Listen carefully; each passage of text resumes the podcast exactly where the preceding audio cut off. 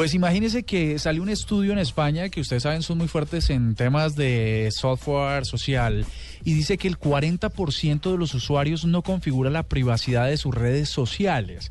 Esto quiere decir que los usuarios prefieren asumir como que la, el nivel de seguridad por default o por, eh, ¿cómo se dice?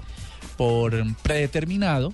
Por defecto. Por defecto, por eh, predeterminado que viene uno, uno dice, no, pues si ellos me lo mandaron así, seguramente está bien. Y esta es una prueba que quiero invitar a todos los oyentes a que hagan en sus redes sociales, sobre todo en Facebook. Desloguese, es decir, no, se no, no entre a la red social y búsquese a ver cómo se ve. Esa es la manera más fácil. Facebook eh, también le permite a través de las opciones de configuración ver cómo, cómo sucede, pero mejor que usted entre sin estar logueado o desde el perfil de alguien que no lo tenga como amigo para que usted vea la información que está compartiendo.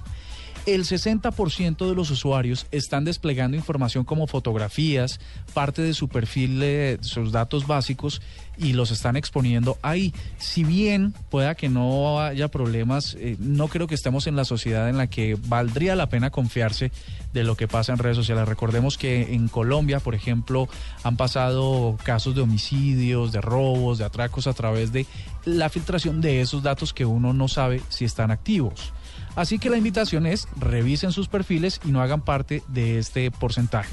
En el Reino Unido y Holanda, el 71% de los usuarios, dice este estudio, sí han tomado conciencia de esto y han revisado y revisan permanentemente sus, eh, sus características de privacidad.